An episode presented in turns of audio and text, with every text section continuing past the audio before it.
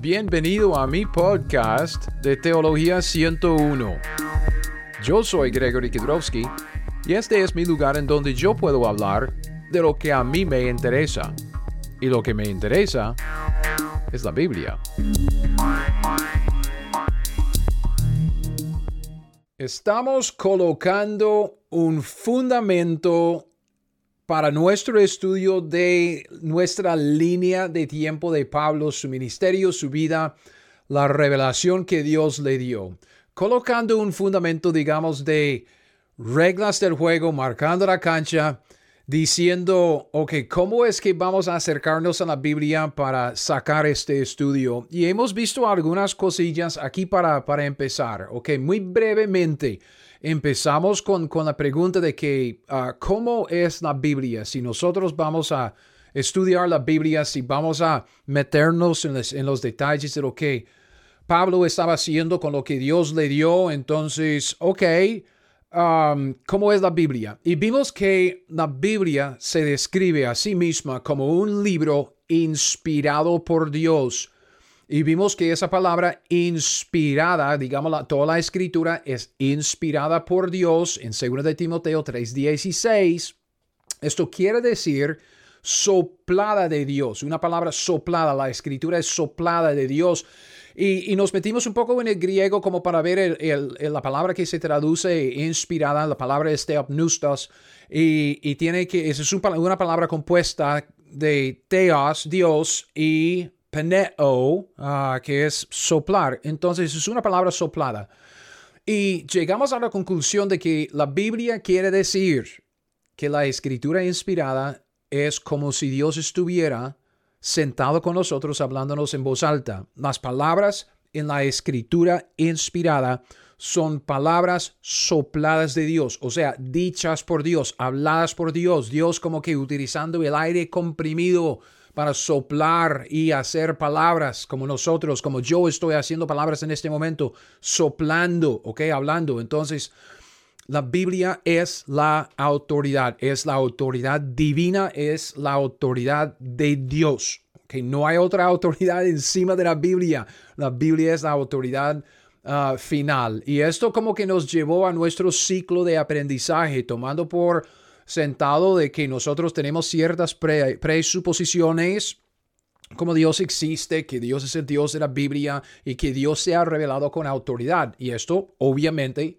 en la escritura vemos la revelación específica de Dios que viene con la autoridad de Dios, como Dios estuviera frente a nosotros, hablándonos cara a cara. Presuposiciones nos llevan a nuestra hermenéutica de cómo vamos a entender la Biblia para estudiarla. Entendemos la Biblia normal, literalmente, ¿ok? En ese sentido de que Dios en la Biblia, hablándonos en español, es igual que cualquier otro hablándonos en español. Vamos a interpretarla normalmente, exactamente como cualquier otro, otra persona hablándonos en el idioma.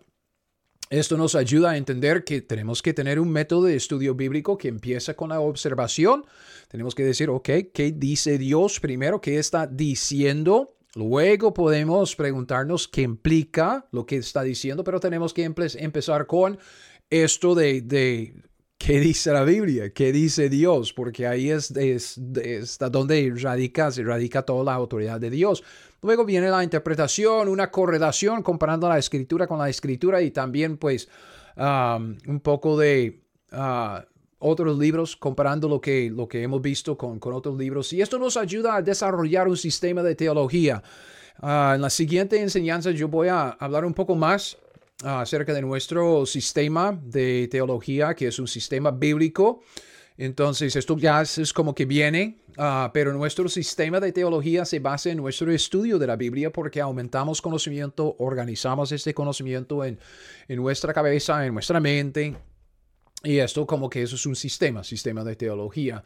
Y este es un ciclo, entonces pasamos por ese ciclo siempre en la vida ajustando nuestras presuposiciones, la hermenéutica y el, estudio. Y ahí vamos aprendiendo, ahí vamos a creciendo, creciendo en, Dios. Entonces, lo que, lo que quisiera decir ahora en, en este va a ser una, una, breve enseñanza, porque quisiera como que terminar este asunto de, de nuestra nuestras reglas y marcando la cancha como una preparación, que, cómo vamos a acercarnos a la Biblia para este estudio.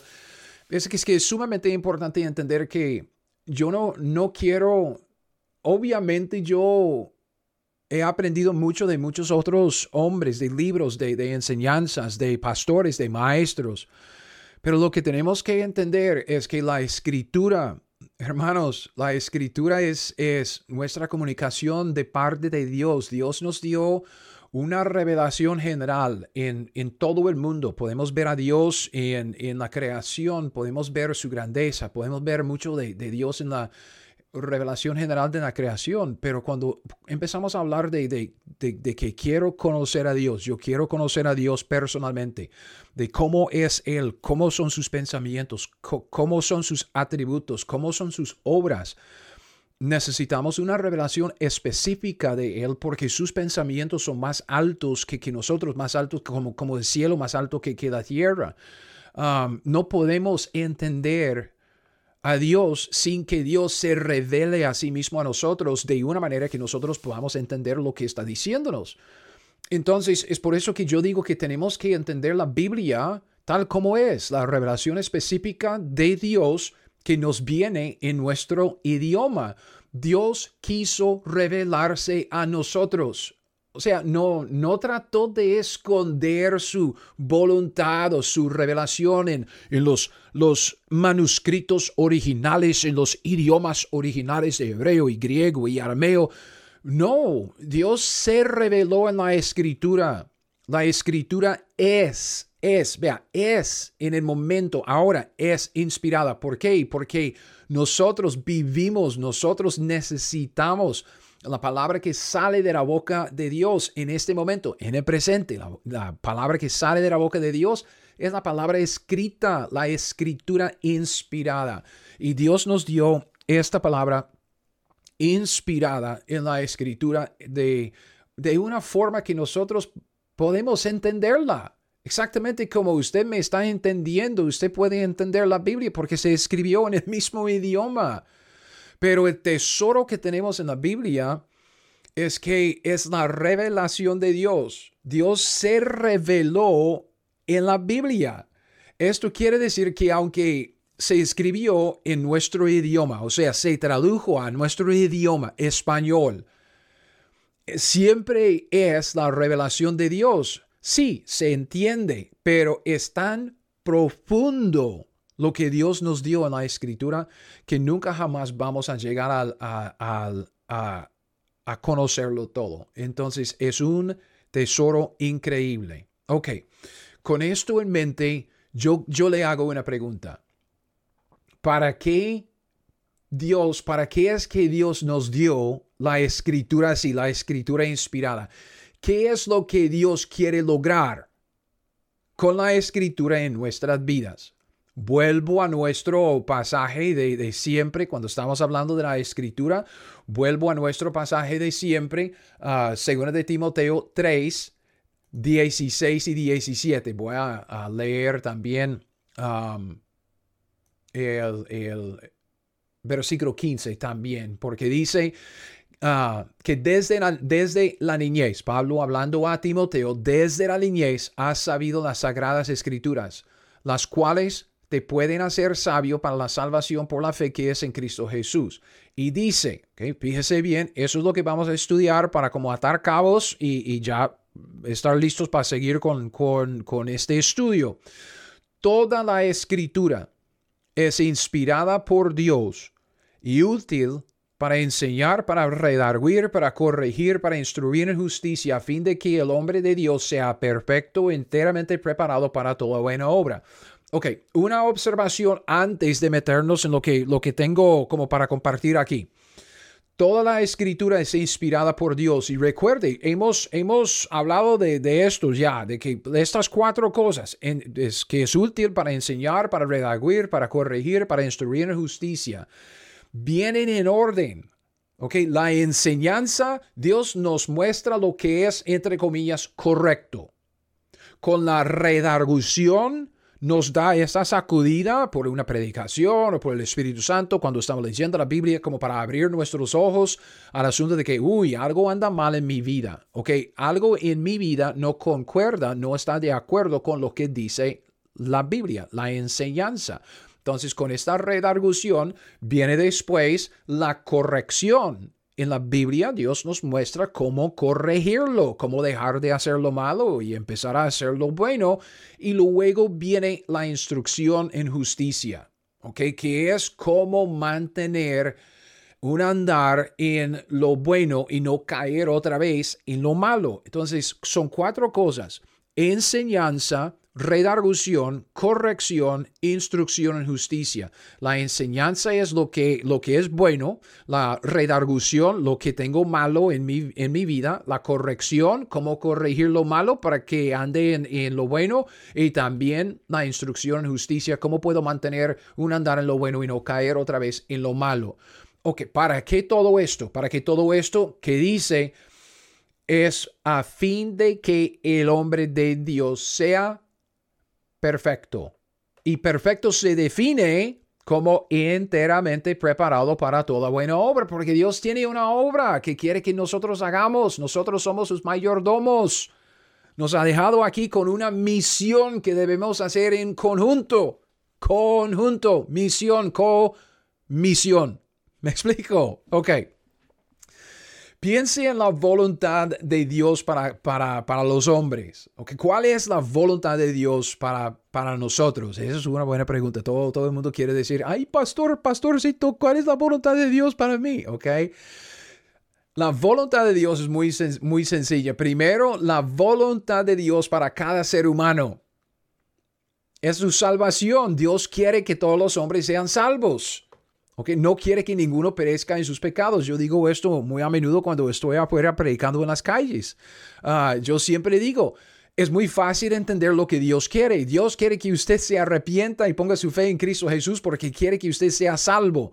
Uh, escuche, 1 de Timoteo 2, 4. Ah, Dios, el cual quiere que todos los hombres sean salvos. Muy sencillo y que vengan al conocimiento y vengan al conocimiento de la verdad. O en 2 de Pedro 3.9, como es la, la, otra cara de la moneda, el Señor no retarda su promesa, según algunos la tienen por tardanza, sino que es paciente para con nosotros, no queriendo que ninguno perezca, a pesar de Juan Calvino, sino que todos procedan al arrepentimiento. Nosotros sabemos lo que Dios quiere, entonces nosotros, como yo suelo decir en, en las calles, Dios quiere que usted sea salvo. ¿Qué quiere usted? ¿Qué quiere usted? Entonces Dios llama a cada ser humano a la salvación por medio de la creación, mostrándoles que hay un creador, por medio de la conciencia, hablando a su voluntad de, que, bueno, hablando a como un testigo de que ha, utilizado su voluntad para hacer cosas malas, conciencia nos condena, y luego por medio de la cruz y, este evangelio de la cruz de Cristo Jesús, llamándonos a la salvación en Cristo Jesús por medio de la del arrepentimiento y la fe. Ok, bien, bien, bien, bien. Esa es la voluntad de Dios para cada ser humano. La voluntad de Dios para cada humano salvo. ¿Cuál es? Es su santificación.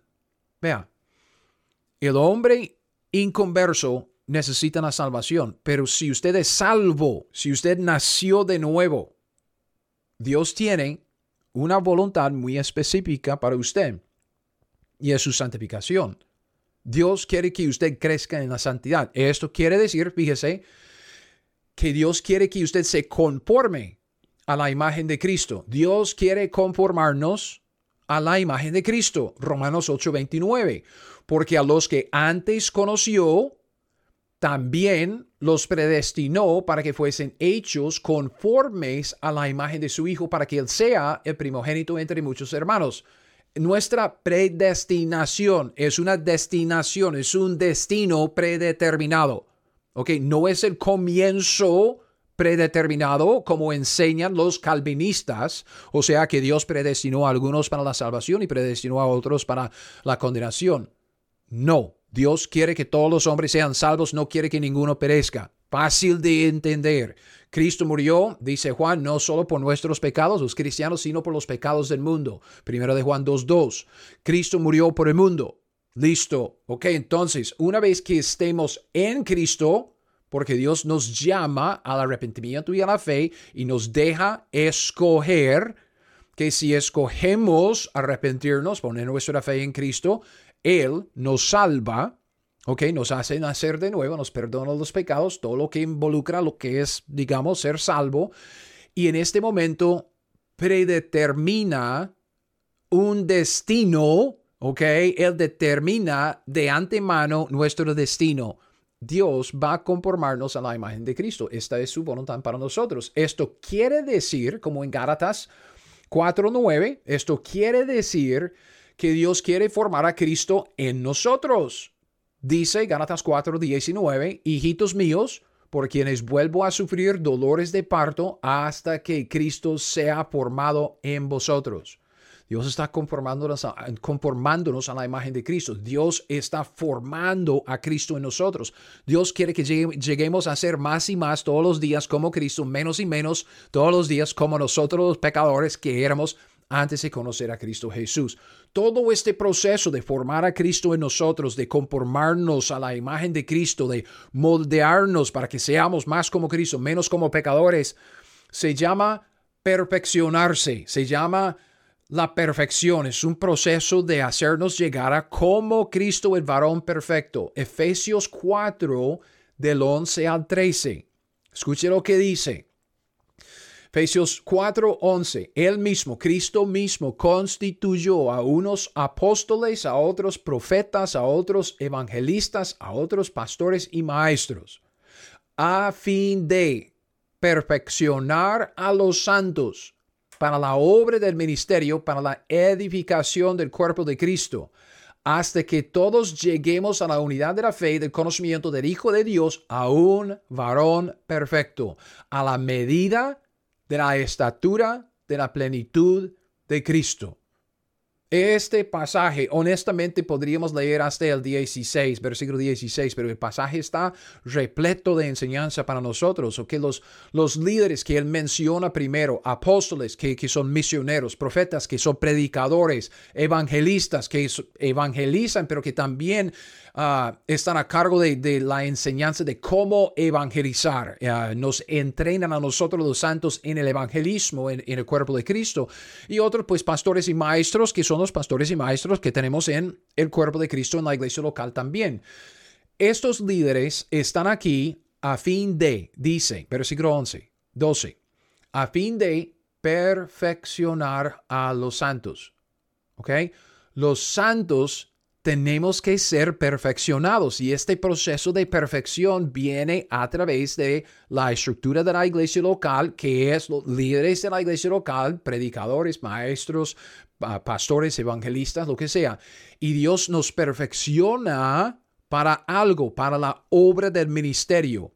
La obra del ministerio que Él quiere que hagamos es la obra que resulta, dice, en la edificación del cuerpo de Cristo a fin de perfeccionar a los santos. Los santos son perfeccionados para la obra del ministerio. Hacemos la obra del ministerio para la edificación del cuerpo, del cuerpo de Cristo. Y Pablo agrega, ¿hasta qué? ¿Cuál es la, meta? Estamos haciendo esto, la perfección, la obra del ministerio, la edificación del cuerpo de Cristo. ¿Hasta qué? ¿Hasta cuándo? Hasta que todos lleguemos. ¿A dónde? Primero a la unidad de la fe, del conocimiento del Hijo de Dios, pero dice, aún varón perfecto. Esta es la meta. Y este varón perfecto dice, a la medida de la estatura de la plenitud de Cristo. Dios quiere conformarnos a la imagen de Cristo. Eso es lo que Dios quiere. Y la herramienta que Dios tiene para, para llevar a cabo este proceso de perfeccionarnos es la escritura. Otra vez vuelvo a, este pasaje de 2 de Timoteo 3, 16, 17, que dice, toda la escritura es inspirada por Dios y útil para enseñar, primero, enseñanza, luego aplicación, para redarguir, para corregir, para instruir en justicia, a fin de que, aquí está la meta, a fin de que el hombre de Dios sea perfecto y define perfecto como enteramente preparado para toda buena obra, porque eso es perfección de los santos para la obra del ministerio, la obra que hacemos para la edificación del cuerpo de Cristo. Ok, fíjese bien, en que todo el proceso de perfeccionarnos, todo ese proceso de conformarnos a la imagen de Cristo, empieza con lo que la Escritura dice que es enseñanza.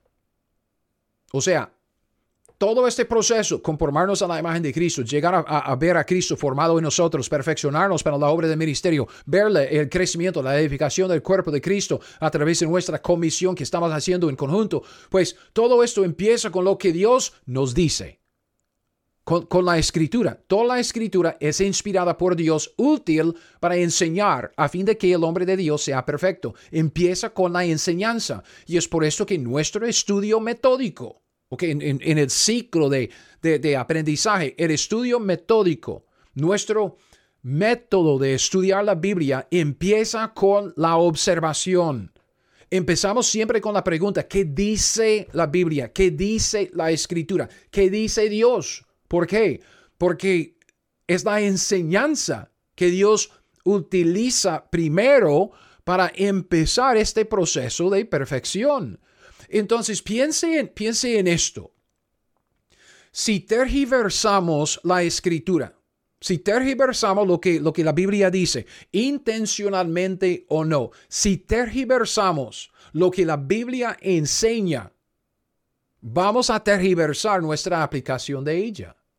Porque ah, otra vez es, que toda la escritura es inspirada por Dios, útil para cuatro cosas y cuatro cosas en orden.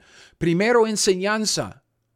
Con base en la enseñanza, redargución. Con base en la redargución, corrección. Con base en la corrección, instrucción, justicia. Si no entendemos lo que la Biblia enseña, no vamos a, entender la redargución ni la corrección ni la instrucción justicia que viene con base en toda esta enseñanza. Es, es decir, que la aplicación práctica de la Biblia siempre se basa en la enseñanza. La enseñanza que viene de la escritura es la base, es el fundamento para nuestra aplicación de ella. Y la enseñanza es, es lo que se llama doctrina. Es que, yo sé, nosotros estamos viviendo en días de mucha apostasía. Nosotros conocemos, a veces algunos de nosotros asistimos a iglesias que, se podría fácilmente tildar iglesias modernas, que tienen más enfoque en eh, entretenimiento que en la enseñanza expositiva de la palabra de Dios, que en la edificación del cuerpo de Cristo. Y lo que quieren es entretener a la gente como para mantener números o entretener a la gente como para levantar fondos o lo que sea. Pero yo digo que el problema, el problema que, que, que, siempre, siempre tenemos es que eh, es como decir doctrina. Es como gritar fuego dentro de un teatro o algo así, que, la gente como se vuelve loca. Es como a veces cuando usted dice, no hombre, yo, yo creo en las dispensaciones, uy, pero, pero la gente se vuelve como que, uy, ¿cómo es posible? Y hoy en día cuando alguien dice doctrina, dice, uy, pero no, hombre, no, la doctrina, esto como que esto mata, mata el espíritu. Es que la letra mata, el espíritu da vida. ¿Cómo es que usted va a saber lo que Dios quiere que usted haga? La aplicación. Si usted no sabe lo que Dios dice, ¿y en dónde encontramos las palabras que salen de la boca de Dios? En la escritura inspirada en la Biblia que nosotros podemos entender el idioma que Dios nos dio. Entonces, la doctrina viene primero, porque es la base, es el fundamento. La Biblia dice, toda escritura es inspirada por Dios y útil para cuatro cosas y primero en la lista, enseñar. Enseñanza, primero. Luego, con base en la enseñanza, con base en la doctrina, viene la aplicación práctica de la redargución, la corrección, la instrucción en justicia. Es decir, es decir, la sana doctrina, que es la ortodoxia, doxia, doctrina, orto, recto, ortodoxia, sana doctrina, doctrina recta, sana. La sana doctrina, la ortodoxia, resulta en la buena práctica de ella, que se llama la ortopraxis, praxis, práctica, orto, recto, o sea, si tenemos la sana doctrina, si tenemos la sana enseñanza, la ortodoxia, por lo menos tenemos la oportunidad. Tenemos la oportunidad Si tenemos la sana doctrina, podemos obedecerla. Si no tenemos la sana doctrina, ¿qué, vamos a estar haciendo? Porque vea, la sana, doctrina, la sana doctrina puede resultar en la buena práctica de ella, la ortopraxis.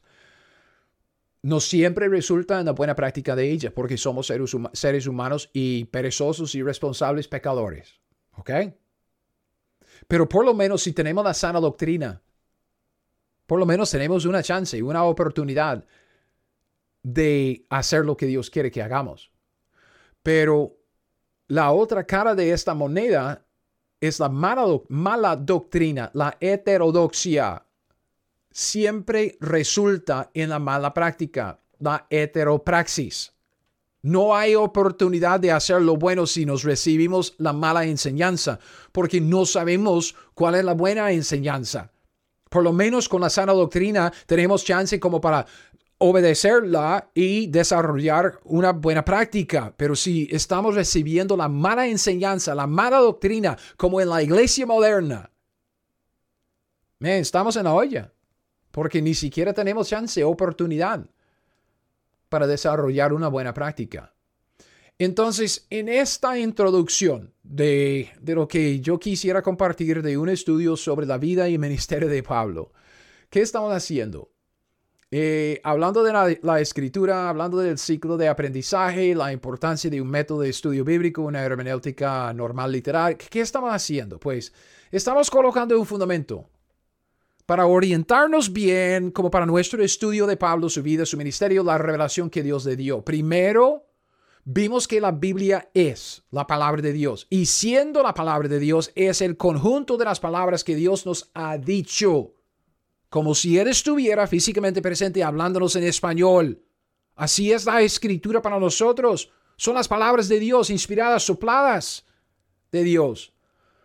Y siendo tal, digamos, la escritura siendo inspirada por Dios en su totalidad, no, nosotros no tenemos ningún derecho de interpretarla conforme a nuestro propio parecer. Tenemos que seguir un método de estudio bíblico que nos obliga a dejar que la Biblia diga lo que dice y esto implica que siempre tenemos que empezar con la observación. ¿Qué dice la Biblia? ¿Qué dice la Biblia? Yo voy a estar diciendo eso mucho porque es, sumamente importante y también con esa sola pregunta, una, una pregunta sencilla, ¿qué dice la Biblia?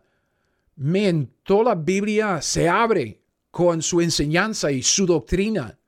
Y luego la aplicación viene después, que es más fácil de, de de, ver cuando ya tenemos una, un buen entendimiento de la doctrina de lo que la Biblia dice. Entonces, esto de nuestro método de estudio bíblico, nuestro método de estudio, empezando con la observación que dice la Biblia, es sumamente importante porque toda nuestra aplicación práctica de eso de redarución, corrección, instrucción, justicia, toda la aplicación práctica de la Biblia se basa en lo que ella nos enseña lo que ella nos dice. Ahora, en la siguiente enseñanza, porque hasta aquí llego con, con esto, en la siguiente enseñanza quisiera como que cambiar el tema un poco. Siempre estamos colocando un fundamento, siempre estamos en la introducción, todavía no, no nos hemos metido en los detalles de la línea de tiempo de Pablo. Quisiera hablar de la herramienta más práctica en el aprendizaje de la Biblia, porque obviamente ¿Qué dice la Biblia? ¿Verdad? Tenemos que ponerlo en contexto, contexto, contexto, contexto y además contexto acumulativo. Y la herramienta más práctica en el aprendizaje de la Biblia es la línea de tiempo, porque una línea de tiempo de los eventos claves en la historia del contenido de la Biblia nos ayuda a observar bien lo que Dios dice en su debido contexto. Entonces, hasta aquí llego. Ah, gracias por haber escuchado. Que Dios le bendiga. Vuelva para más. Y mientras tanto, aprenda la Biblia. Haga lo que le dice. Y si quiere poner un comentario o mandarme un mensaje, pues bienvenido. Espero que vuelva para más. Gracias. Gracias por escuchar mi podcast Teología 101. Ahora, si usted quiere las notas de este estudio o de cualquier otro estudio que he sacado, todos mis estudios están disponibles en mi sitio web teología101.com. 101.net. Es teología101.net. Y con esto lo dejo. Hasta el próximo. Siga fiel. Aprenda la Biblia y haga lo que ella le dice.